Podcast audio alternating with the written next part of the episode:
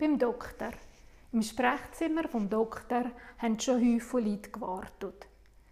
Ein älterer Mann ist namens Schutzi zur Praxisassistenzhilfe gegangen. Entschuldigung, hat er freundlich gesagt. Ich habe am 10 einen Termin und jetzt ist schon fast 11. Ich wollte immer länger warten. Darum, gebt mir doch bitte einen neuen Termin. Im Sprechzimmer hat man getuschelt.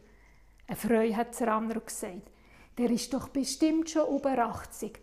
Was hat er wohl dringender zu tun, wo jetzt warten? Der Mann hat die Bemerkung gekehrt und hat sich umgedreht. Verbeugt sich von der Dame und hat gemeint, ich bin 87 Jahre alt. Und genau wegen dem kann ich es mir nicht leisten, euch nur eine Minute von meiner kostbaren Zeit zu vergeuden, die mir noch bleibt.